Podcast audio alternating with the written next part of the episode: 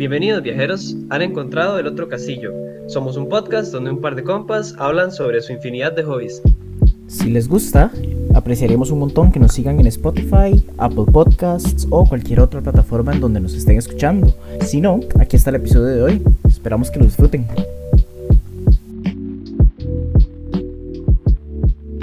Pafanada. Apata más chido. Lo siento ya. yo, yo creo que de las cosas más graciosas que tiene ese juego son las voice lines. Es que son buenísimas. Top tier voice design. No hay una sola palabra bien dicha en ese juego y todas son perfectas. Exacto, o sea, los voice actors simplemente dijeron, va, digan cualquier estupidez y nosotros lo vamos a poner en el juego. O sea, Hagan ruidos como se imaginan que chao. Haga- Haga ruido como se imagina que hablaría un insecto. Exacto. Qué estupidez. Ay, qué huevo Ay. Qué- Sí, ¿qué es? Ese juego yo creo que ha sido de las grandes sorpresas mías de este año. O sea, yo llevaba mucho, mucho, mucho rato de estarlo queriendo jugar porque la única persona que conozco que lo había jugado, Yo. que es usted, eh, me había hablado demasiado bien del juego. Y obviamente uno en Steam y YouTube y en todo lado como que le sale la, la- el, el juego porque es famoso y uno dice, mira, se ve buenillo. Y de ahí me lo conseguí para Switch porque genial, es portátil, llevárselo a todo lado y de hecho eso fue muy útil. Me Ujú. ayudó a completarlo más rápido. Pero yo no estaba listo para lo que era ese juego. O sea, ese juego es una experiencia realmente diferente a, a lo que uno está acostumbrado jugando un juego. Y, y uno lo termina de jugar y nada más se queda como, wow, qué rajado. O sea, se siente mejor que terminar una serie, que terminar una película, lo que sea. O sea, simplemente se termina y se dice, wow. Y yo siento que la razón por la, o sea, hay muchas razones, pero como lo principal es que el juego está diseñado para que usted se sienta perdido y sin esperanza. Así que nada más siente que se va a morir en cada segundo y listo. Y solo por el hecho de que el juego es tan aterrador en ese sentido, terminarlo es- se siente increíble. Sí, es, es Y- este. El juego lo hace a uno sentir como. Sí, como, como perdido. Así, o sea, el- el- uno el- en serio tiene que ponerse a, a mejorar y explorar de verdad para terminarlo. Entonces, cuando uno llega al final, se siente rewarding. Uno se siente como que logró algo. Que a veces pasa mucho, por lo menos a mí me pasa mucho cuando termino un juego, que más bien es ese feeling como de, ¿y ahora qué? Exacto. En cambio, ese juego te- uno lo termina y dice, bueno, va de nuevo. Necesito ganarlo otra vez. Sí, lo termina, ¡ay, qué rico! Vamos otra vez. Ajá. Pero, vaya, yo recuerdo, es que yo empecé ese jueguillo, ¿verdad? Y yo estaba, este, recuerdo estar, creo que estaba en la sala eh, de mi casa y ya empiezo yo, tum, tum, le estoy dando todo feliz. Y el juego, de, al inicio, el tutorial es súper friendly, es súper lindo. O sea, los enemigos no atacan, solo se mueven. Y, y el platforming no es complicado. Entonces usted nada más va ahí saltando, pegando brinquitos. Y luego usted cae a una aldea totalmente desolada donde, donde solo vive una persona y es un viejito que le dice, Mae, si quiere sobrevivir, no baje por la fuente. ¿Y qué hace uno? Bajar por la Y fuente. es el, es el único camino que hay. Es el único camino que hay. Entonces uno baja y cuando uno baja, eso, eso instantáneamente cambia. Porque ahora hay como seis caminos diferentes y uno no espera eso para el área tutorial del juego. Y ahí es donde el juego le hace saber a uno, Mae, sepa que le va a costar. O sea, sepa que aquí usted tiene que tomar decisiones. Ir izquierda o derecha implica una diferencia de media hora o de una hora en las cosas que usted va a encontrar. Porque Ujú. o sea, yo, yo recuerdo que lo que yo hice fue irme hacia la izquierda. Y la razón por la que lo hice fue por Metroid. Porque en Metroid es costumbre irse por la izquierda apenas empieza el juego. Entonces yo me fui por la izquierda. Qué curioso. Ajá. Yo me fui a la derecha por Castlevania. sí, Castlevania es al revés. Castlevania es muy... E-, es muy centrado al lado derecho del, del área. Normalmente las, el hub, los, los, pueblitos o el punto central de los juegos está como abajito a la izquierda. Entonces uno va hacia la derecha y hacia arriba. Sí, sí. y yo me fui para la derecha en mi primera playthrough de Hollow Knight. El asunto es que yo me fui por la izquierda. Y en la izquierda lo primero que uno encuentra es una oruga viejita, un viejito que es una oruga. Y el mae está llorando. Y yo, mae, ¿por qué está llorando? ¿Qué, ¿Qué, puedo hacer para ayudarle? y el cuarto no tiene nada más. Ya explorando más, me di cuenta que es que los hijos del mae están esparcidos por todo el reino y hay que, hay que irlos rescatando. Pero yo me quedé así como 10 minutos esperando a ver si podía interactuar con el pobre viejito oruga. y el mae llorando. Y yo, como, mae dígame qué hacer. y empecé a dar vueltas. Yo creo que duré como cinco horas pegado en esa área, solo dándole vueltas y pensando qué hacer. Me daba miedo entrar a un cuarto, porque yo sabía que si entraba a ese cuarto, probablemente tenía otras dos entradas y tres salidas que llevaban a lugares con dos entradas y tres salidas, y cada vez el mapa se hacía más grande y yo no sabía ni qué hacer. No sé, yo, yo tuve una experiencia un poco diferente la primera vez que lo jugué. Este, pero primero porque me fui para la derecha y la derecha es más peligrosa. Este, porque caminé hasta el punto donde sale el primero de los, de los insectos gordos que tienen eh, un, como un diente gigante en la mano. Y yo no estaba preparado para eso desde, desde el inicio. Pero mi sensación de estar perdido en, el, en, en la primera área del juego, en, en, el Forgotten Crossroads, fue más que todo ir pasito a pasito, a pasito, a pasito, viendo lo hermoso que está es hecho ese juego. Ah, sí. Sí, y eso no paró. Es, El más en ningún momento estaba solo, solo, solo. Sí, Sí, sí, todo, mae, todo. Las, los modelos del, personaje de uno, los enemigos, las áreas, los detalles del platforming, todo es precioso y eso no se detiene en ningún momento. O sea, yo todavía mi segunda, tercera playthrough había momentos donde me quedaba quieto solo observando el mundo, de lo lindo que era. Eso agregado a que la música son puras piezas maestras, es, es, es uno se mete, uno se mete por completo en ese mundo. Este, uno no siente que está perdiendo el tiempo por quedarse completamente quieto en un área, nada más viendo los detalles en el fondo. Exacto, es, eso es el, lo bonito del juego, que uno se siente perdido y uno se siente paralizado de la cantidad de opciones, pero no se siente mal. O sea, se disfruta estar, estar viendo eso como la decisión de para dónde diablos voy ahora. Y eso es algo muy difícil de hacer y ese juego lo hace a la perfección. Sí, y uno se da cuenta muy rápido de cómo funciona eh, tal vez la, la, forma de progresar el personaje de uno, porque empieza súper débil, se muere como de cuatro golpes y no hace nada de daño. Y precisamente es la misma que en Metroid y Castlevania. Mae, explore. Si usted explora, va a tener suficientes recursos para luchar contra lo que se viene en la siguiente área. Si no explora, le va a costar, puede que lo logre, pero su vida va a ser más difícil. Y, y precisamente hay, hay un momento en el juego, pues ya, ya uno ya está más avanzado en los Fungal Wastes, que es la tercera área del juego. En realidad es la cuarta, pero es la tercera que uno realmente, ajá, este, y ahí uno, uno se encuentra este, con, con, con, un tipo de enemigo que son las mantis. Y cuando se las encuentra, las más son fuertísimas. Y usted dice, Mike, ¿qué es este bicho?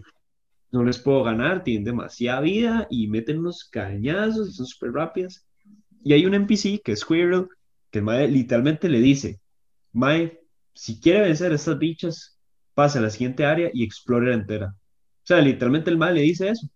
Como Básicamente es, si usted no se ha dado cuenta para este punto del juego que tiene que explorar, el NPC se lo dice.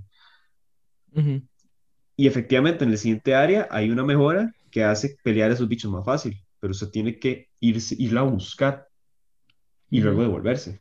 Y, ma- y la exploración de ese juego también está bien hecha de una forma que yo creo que nunca había visto.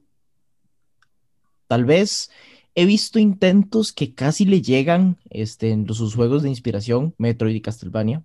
Es similar a la primera vez que jugué Dark Souls, pero este juego es diferente porque maneja muy bien ese, eh, los premios que le da uno por explorar. Digamos, es muy diferente, por ejemplo, en Breath of the Wild, cuando uno va caminando por ahí se encuentra un Korok. Es vacilón, es tuanis, el terminar el, el rompecabezas chiquitillo, le- que le toma uno dos minutos, pero ahí se acaba el asunto. En Hollow Knight, entre uno más explora, más se le abren las posibilidades de seguir explorando.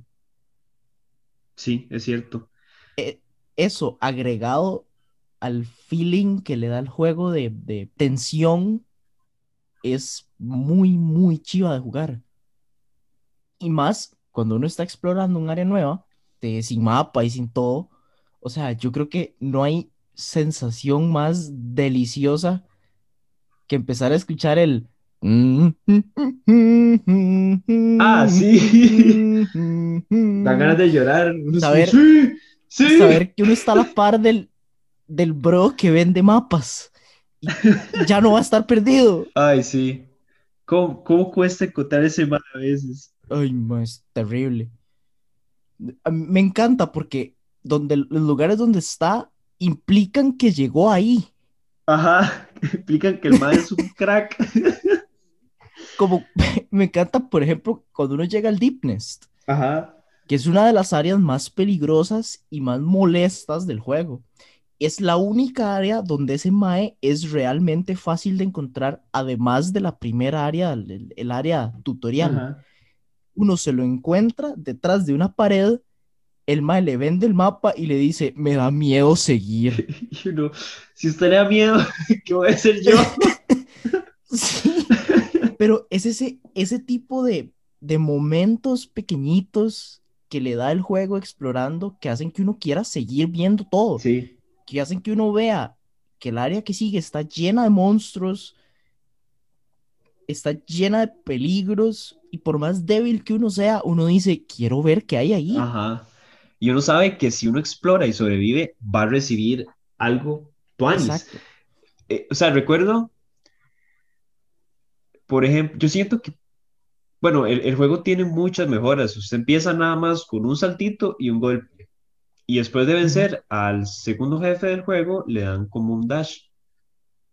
Y el heal, uno empieza con el, Ah, con y, el, y, la el- y el- curación y la curación. Pero más adelante, si, si uno explora y todo, se va encontrando hechizos, se va encontrando mejoras a los hechizos, mejoras habilidades pasivas, o sea, de todo, hasta- desde un doble salto, que uno diría que es lo más básico, o sea, eso, el, el doble salto en Hollow Knight, hay que encontrarlo explorando. Eso, o sea, usted podría ganar el juego sin encontrarlo. Se puede, es- yo creo que no se puede. No se puede, porque yo, Se puede ganar sin... Hmm, o porque yo siento que uno Ahora se puede llegar a los... Yo siento que se debe poder, pero de todas formas no quita que si usted no explora bien, va a durar mucho en llegar a las áreas que requieren el doble salto. Entonces, eso, e- eso es como yo siento que lo que lo inspira a uno a superar ese miedo, porque hay otra cosa, y es que el miedo de uno existe no solo porque se puede morir y lo devuelven al inicio, sino porque funciona, el, jue- el juego tiene una currency que se llama Geo. Con el Geo usted compra mejoras, compra vidas y compra llaves, que las llaves sirven Todo. para abrir puertas. Exacto, todo. Todo se compra con todo. Y el Geo se consigue matando enemigos. Pero si usted se muere, pierde todo el Geo que andaba. Entonces, usted dice, ¿qué hago? ¿Sigo explorando para conseguir más Geo y conseguir mejoras? ¿Y arriesgo perder todo lo que tengo encima? o me devuelvo, pierdo mi tiempo, devolviéndome hasta alguna tienda y gastando el Gio que tengo para poder explorar tranquilo y sin miedo a perder todo.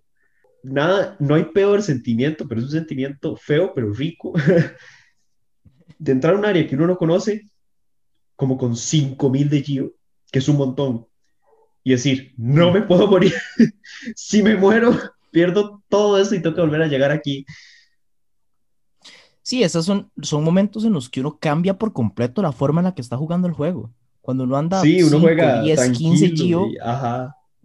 uno va golpeando los bichos y pierde vida, todo bien. Este, y ahí puede ir nada más consiguiendo más magia para gilearse, no importa, no, no hay, no hay preocupaciones, pero en el momento en el que uno ya tiene algo que perder, ya uno pierde una vida y se le empieza a acelerar el corazón. Uno sigue caminando y "Mae, no puedo, no puedo morirme. No sé para dónde voy, no me acuerdo cómo devolverme, pero no me puedo morir. Sí, eh, eh, no sé, esa parte del juego siento que está muy bien hecha porque lo obliga a uno a tomar decisiones que en muchos juegos uno nada más no le importan, porque usted, digamos, usted en otros juegos lo que hace es que guarda antes de la pelea o, o cuando usted llega a una nueva área, usted guarda para saber que si se muere puede volver a ese spot sin perder nada. Ujú, O, o usted tiene checkpoints o vidas infinitas y es como, ujú. Y la forma en la que ese juego maneja recuperar esos recursos que se pierden siempre me encantó. Porque cuando uno vuelve a donde ah, se sí, murió es para chidísima. recuperar la plata, el alma del personaje de uno, no, no es el alma, pero no nos vamos a meter en eso. Este, la, un fantasmita del personaje de uno lo está esperando donde se murió para intentar matarlo de nuevo. Sí, hay que ganarle en Entonces, combate por- para poder recuperar las cosas que uno perdió. Que no es difícil, pero di, ahí, a veces uno se muere en lugares súper peligrosos donde tener un obstáculo más cambia por completo el área. Sí, hay una parte en el Crystal Peak que, simplemente es como un lago de espinas y es lo más peligroso que tiene el juego, es demasiado difícil.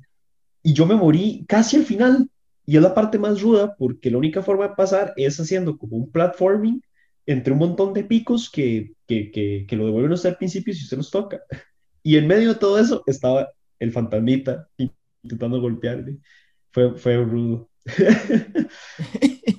Sí, yo creo que Pero- a mí de los peores lugares donde me tocó recuperar eso fue cuando estaba consiguiendo la última parte de las de los fueguitos de Grimm. Los últimos, los Ay, no. últimos maes que hay que matar, que son súper molestos. que Me mató uno de esos. Si, tienen demasiada vida, son súper fuertes. Ujú. Y se mueven rapidísimo y le tiran uno proyectiles y son súper complicados. Yo me morí en una de esas y tuve que recuperar las, las almas porque cuando estaba haciendo eso todavía no tenía el, el charmcito que hace que el bicho no lo ataque a uno. Entonces él- estaba el fantasmita Ajá. persiguiéndome y atacándome mientras yo me capeaba los proyectiles del mae y las lanzas y todo. Y yo como ayuda, no puedo, es demasiado. Y yo creo que sí lo terminé perdiendo todas esas, eh, toda esa plata. Pero Qué son duro, esos, de nuevo, esos pequeños momentos que el juego genera que hacen que no haya ningún momento del juego que se sienta aburrido. Ujú. Sí, eso sí que es rajado. O sea, en ningún momento uno dice, ay, qué tira hacer esto. O sea, hay veces que uno sabe que va a tener que devolverse y dar un vueltón para agarrar algo que se le olvidó o así, pero nunca se siente molesto porque el- como el mundo es tan bonito y, y uno se va volviendo mucho mejor en el juego, ya uno como que le agarra el toque y le agarra el gusto, ¿verdad? Y ya ese sentimiento de me cago, me voy a morir, se vuelve normal. O sea, ya uno está acostumbrado a sentir que se va a morir siempre. Y otra cosa que tam- tampoco mencionamos, que también está muy bien hecho, es la cantidad de veces que pasa que uno está explorando un área y llega a un punto donde no puede seguir.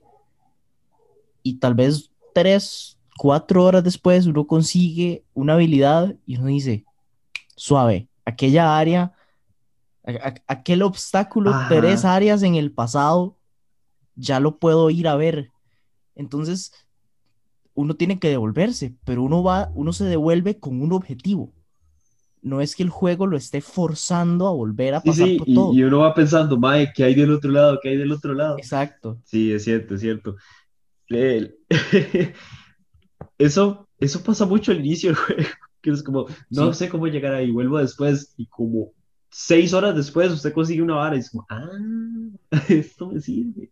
Pero también me gusta mucho que a veces el juego le deja a usted saltarse esos requerimientos. Porque si, si uno no es suficientemente hábil, hay muchas cosas que uno puede saltarse. Porque usted puede rebotar en los enemigos, usted puede rebotar en las paredes. este, o sea, si uno no es lo suficientemente bueno en el juego, que conste que yo no lo soy, yo no he logrado ninguno de esos trucos, uno puede llegar a lugares a los que no debería desde antes. Y los maes que hicieron el juego están al tanto de que esas cosas se pueden hacer, pero no las quitan porque se necesita ser buen jugador para lograrlas. O sea, no es Sí. que cualquiera las descubre y las hace. O sea, en Chile hay que ser bueno, bueno para lograr esos trucos, porque son trucos. O sea, no son exploits Yo, ni glitches, son trucos. eh, ajá, son, son, es, es usar el juego correctamente para lograr algo que se podría hacer más fácil. Exacto. Yo en mi primera playthrough, una de las memorias más eh, que, que más me resaltan fue por un momento de esos. En la primera área del juego, el Forgotten Crossroads, el primero de los hijitos del gusano viejito que vi es el que está en una plataforma elevada que uno la ve y es muy obvio que se necesita el double jump para llegar. Ajá. Pero era la primera vez que yo juego el juego. Yo no sabía si había double jump en ese juego. Sí. Yo lo vi hecho, y yo dije, tampoco ok, sabía y cuando lo descubrí me volví loco. Yo dije, ok, ¿cómo hago para llegar a esa plataforma? Seguí caminando y me encontré uno de los mosquitos que hay en esa primera área. Me traje a ese mosquito Ajá. hasta el ledge y estuve dándole vueltas a la plataforma anterior hasta que el mae se puso en la posición perfecta para yo pegar un salto, golpearlo y seguir el camino hasta llegar al grub. Y yo me sentí, pero como un genio. Ah, Después conseguí el double jump y dije, mira, esto era mil veces más fácil, porque estuve como 15 minutos pegado en ese bicho. Pero si yo hubiera hecho el salto con el double jump, probablemente ni siquiera me acordaría de ese, este, de ese bichín. Y como lo hice en mi primera playthrough, estaba apenas aprendiendo a jugar el juego, se me quedó grabadísimo, porque yo me sentí demasiado crack, o sea, yo me sentía demasiado bueno en el juego. Mae, Uf. y hay un montón de cosas que el juego deja que uno haga de esa forma. También hay una, y esta admito que no la, no la pensé y, y lo logré hacer hasta que vi a alguien más hacerlo y lo intenté. Pero hay un área, si no me equivoco, es en el Queen's Garden, que es como una, como un Ajá. túnel de espinas. Creo que ya sé qué me va a decir. Y ese túnel, la- la- uno normalmente lo pasa con double jump y dash. Y yo estaba viendo un mae jugar en YouTube y lo vi pasar esa, esa, esa área entera golpeando las espinas con el, con el arma, Con la espada. pegando brinquitos. Y yo, Ajá. no puede ser, uno puede... ¿Qué? Sí, demasiado rajado. Hay uno igual en el, creo, creo que es igual en el Queen's Garden. eh, no me acuerdo si es ahí o en, el- o en los, donde están las medusas, que se me olvida el nombre siempre. Ahí hay como una piscina de ácido y hay como un, o sea, hay una pared que lo deja a uno pasar debajo de la piscina de ácido cuando uno consigue la mejora para sobrevivir al ácido. Usted puede pasar por ahí si usted hace un frame perfect dash. O sea, si usted se manda hacia abajo, hacia abajo y en vez de y a punto de tocar el ácido hace dash, usted puede pasar a la siguiente área sin tener que dar todo el vueltón para conseguir la mejora. Ok, yo no sabía eso. Estas Sí, son eh, lo noticias para mí. He speedruns. jugado ese juego seis veces y yo no sabía eso. Sí, sí, si se busca el speedrun, probablemente lo vea, porque todos los speedruns lo hacen. Mm, Es súper rajado. sí, usted sabe que yo no soy de ver Pero no me speedruns. acuerdo si es para entrar al... Ma, ese vale la pena, es cortito y es muy bueno. Voy a No, buscarlo. a no me acuerdo si era para entrar a los Queen's Gardens o, o una zona secreta del, del Fungal. Una vara así era. Es una área en la que hay algo importante. Si es el que creo que es, que es, es, es la entrada a... mm, Ay, se me fue el nombre. El, eh, donde sale, hay un laguito de ácido donde sale un bicho gigante que le da, que es como un caracol, una Ajá, babosa gigante ajá, que le da uno Sí, un creo charm. Creo que es esa. Ajá. Sí, Creo. yo Puedo creo que estar. Pero, completamente equivocado, pero creo que es eso. pero ahora que habla de bichos gigantes, yo creo que las cosas que hace mejor el juego son las boss fights. Son buenísimas Mm, todas. Y la razón por la que, o sea, hay unas que no son tan buenas, pero en general la razón por la que son buenas es porque le enseñan a jugar. O sea, la primera boss fight es muy fácil, pero le enseña a usted como a tener cuidado. Como, ok, sepa que usted no puede llegar y agarrarse un mae a manazos, y, y es porque el primer bicho es inmune durante la mayoría de la pelea. Entonces tiene que esperar su momento para poderle hacer daño. Pero el mae no es tan complicado. Usted le gana a él y la siguiente pelea este, es Hornet. Y esa pelea es rudísima para, para uno que está empezando a jugar. Yo creo, o sea, yo la primera vez que jugué esa pelea me tomó demasiado tiempo. Porque esa pelea lo que le enseña a usted es a saber a cuánta altura saltar los ataques. Saber que si usted salta un poquito, cae más rápido y reacciona más rápido al siguiente ataque. Saber que si usted salta por completo, se puede esquivar más de un ataque con un solo salto. Ese tipo de varas se las enseña esa pelea. El hecho de que usted puede literalmente otra, esquivar cosas con el tamaño del salto. O usar la- los ataques de uno para esquivar golpeando al- a Hornet cuando le pasa por debajo Ajá, exacto. Que exacto, después exacto. en las peleas contra el, contra el Lost King es, si uno no sabe hacer eso, la pelea es imposible. Y incluso después de eso, yo diría que la pelea, la siguiente pelea que lo hace uno decir, wow, es eh, las mantis, porque las mantis le enseñan a usted a pelear con ritmo. Entonces, usted Ay, literalmente es como un metrónomo. Esa hora está ta, ta, ta, ta, ta, Ujú. ta, y el jefe no para. Tum, tum, tum. Y usted tiene que saber que entre, que entre los golpes hay un ritmo y con ese ritmo usted puede contraatacar. Y de ese momento en adelante, el 90% de peleas siguen la, la ley del ritmo de ese juego. Que las peleas Y es que tienen las un beat, mantis, tum, tum, tum, tum. ujú, y las mantis lo hacen perfecto, porque la forma, la, la forma en la que funciona esa pelea es que empieza y le dice, vea, este bicho es sencillo, tiene esos tres ataques, pero los hace de la forma que le dé la gana. Entonces usted tiene que aprender, ok, vamos, ta, ta, ta, ta, ta, ta, que ya, ya le voy agarrando el toque, genial, excelente. Uno gana y el juego le dice, ok, ahora haga lo mismo, pero seis veces más rápido, Exacto. con dos bichos iguales en, en destempo. Y esa pelea es perfecta. Es perfecta. Es, o sea, esa pelea es de los momentos en los que uno dice, ok, ya sé jugar Hollow Knight. Ya, ya- Exacto. ya la pasé, ya soy, ya, ya, ya puedo pasar el resto del juego. Pero, si vamos a hablar de boss fights, tenemos que hablar de Grimm. Obviamente. Esa es Uf. la mejor boss fight que he jugado en mi vida. Es la máxima expresión de todo lo que hace las boss fights de Hollow Knight tan buenas. Es una pelea que funciona en su enteridad a partir del ritmo, al punto de que el bicho le dice al inicio, bailemos. Rajado. Uf. Y esa pelea es extremadamente difícil, pero es extremadamente difícil de la misma forma que, que tocar música es difícil. Sí.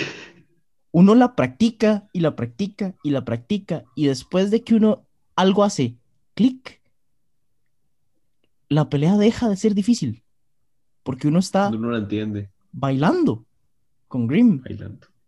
El mae le da a uno lo- las aperturas perfectas para meter un huevazo aquí, dos huevazos aquí, uno aquí, otro aquí.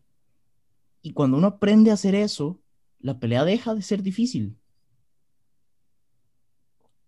Mae, esa pelea es impresionante porque cuando uno la hace la primera vez, uno siente que no se puede. O sea, uno empieza totalmente. y usted ve el que el Mae hace tum, tum, tum, tum, tum, tum, tum, y uno dice, Mae, no puedo pegarle. Ese Mae no deja de atacar. ¿Qué pelea más estúpida? Si él no deja de atacar, ¿cuándo lo voy a pegar yo? Si yo lo intento y Mae me revienta.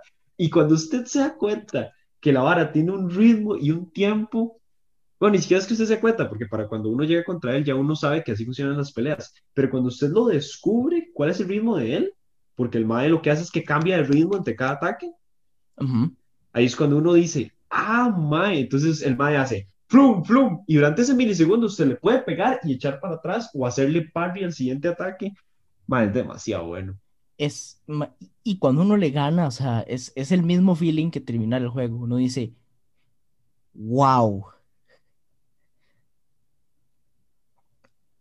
Pero, o sea, yo, yo sigo pensando que bueno. es la mejor pelea de ese juego. Y fácil de las mejores peleas, punto. Es, es demasiado bien hecha. Punto. Es impresionante.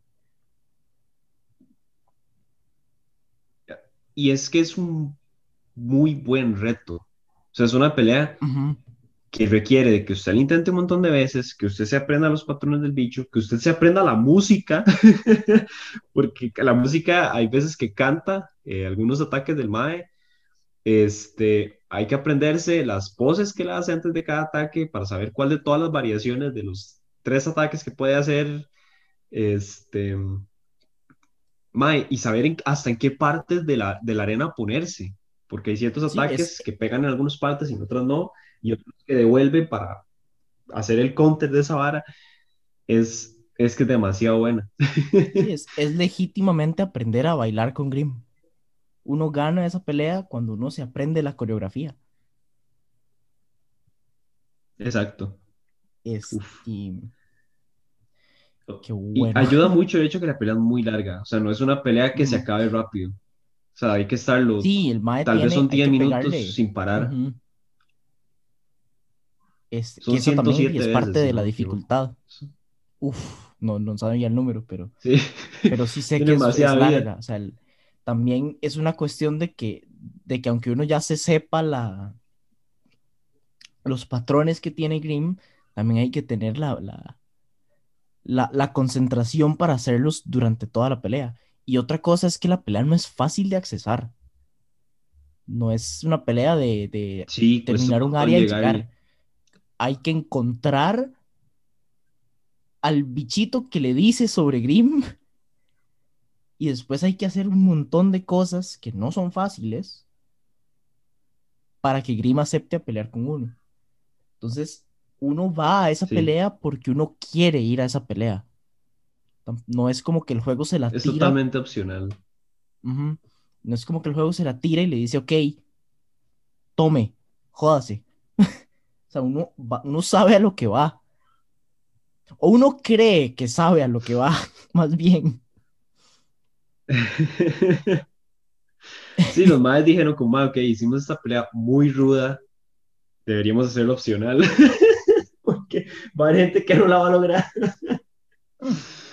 Pero es que no es, no es solo el hecho de que la hicieran opcional porque es difícil, es el hecho de que funciona muy bien como reto de la forma en la que está implementada en el juego. Sí, yo lo siento como un último... es, como la última prueba. O sea, si usted le gana a Nightmare King Green, usted, o sea, usted, no, usted puede hacer lo que le dé la gana en ese juego. Usted ya probó que es lo suficientemente bueno para completar el juego y para sacar el final secreto. Porque hay final, finales secretos y todos son dificilísimos.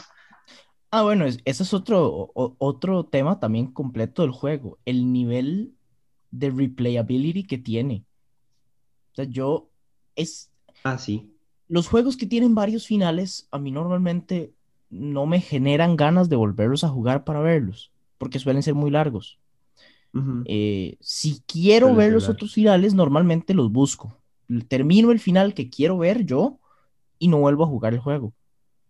Algunos considerarán eso blasfemia, pero hay muchos juegos, quiero jugar otros, no quiero volver a pasar el mismo tres veces haciendo cosas específicas diferentes para terminarlo. Hollow Knight es la excepción.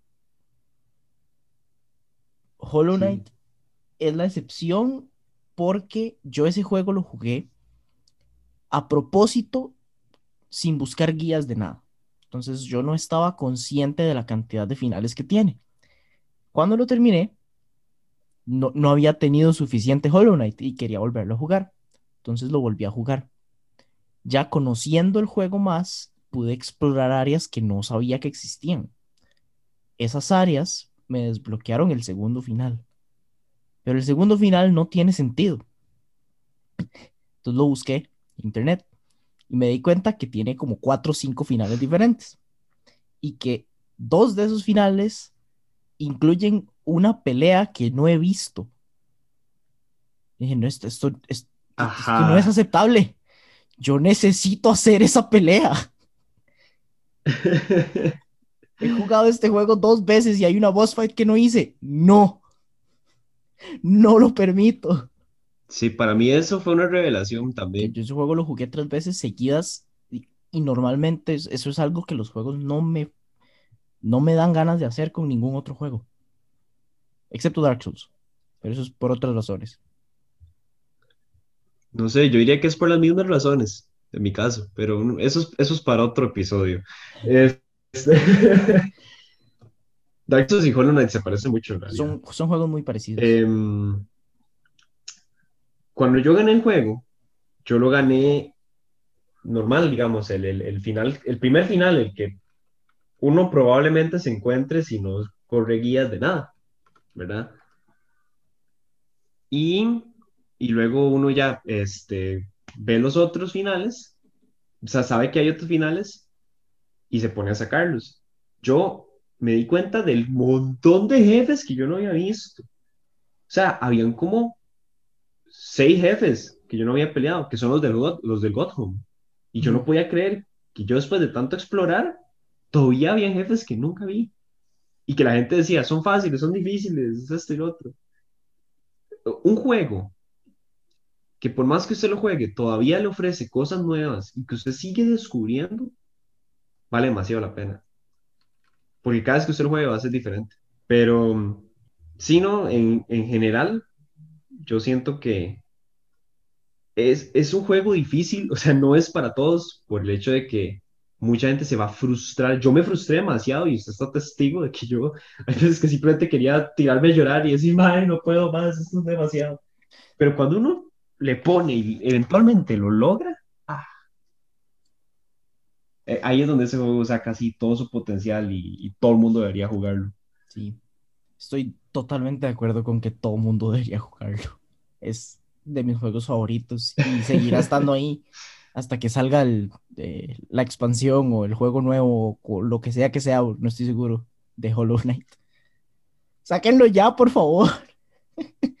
A Chile, man. Maldito Team Cherry. Lamentablemente. Demasiado.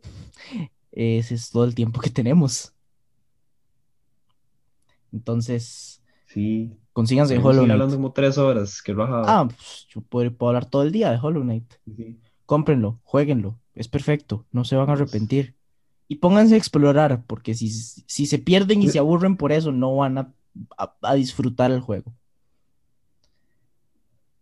Es cierto.